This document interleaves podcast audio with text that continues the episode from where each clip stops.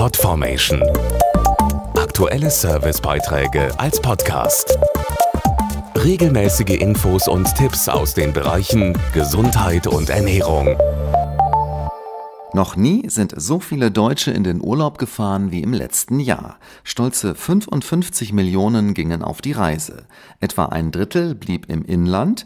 Die beliebtesten Ziele waren hier die Ostseeküste und Bayern. Zwei Drittel zog es ins Ausland, am liebsten nach Spanien und Italien. Bei den Fernreisen lagen Nordamerika und Südostasien vorn. Doch wohin es auch immer geht, eine Sache ist fast allen Urlaubern besonders wichtig – neue kulinarische Eindrücke gewinnen und leckeres Essen und Trinken genießen.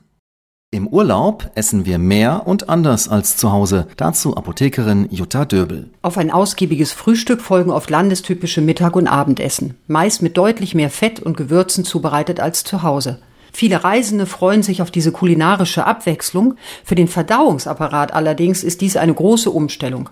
Hinzu kommen oft ungewohnte Essenszeiten durch Zeitverschiebungen und all das kann die Verdauung ganz gehörig durcheinander bringen. Gerade auch im sehr beliebten All-Inclusive-Urlaub fällt es schwer, der großen Auswahl zu widerstehen. Wenn es dann zu Magen-Darm-Beschwerden kommt, etwa Magenschmerzen, Bauchkrämpfe, Blähungen, Völlegefühl, Übelkeit und Sodbrennen, sollte ein schnell wirksames Arzneimittel in der Reiseapotheke zur Hand sein. Hier haben sich vor allem pflanzliche Arzneimittel bewährt so wie zum Beispiel das pflanzliche Arzneimittel Iberogast, dessen Kombination aus neun Heilpflanzen die Verdauung wieder ins Gleichgewicht bringen kann, um den Urlaub weiter genießen zu können.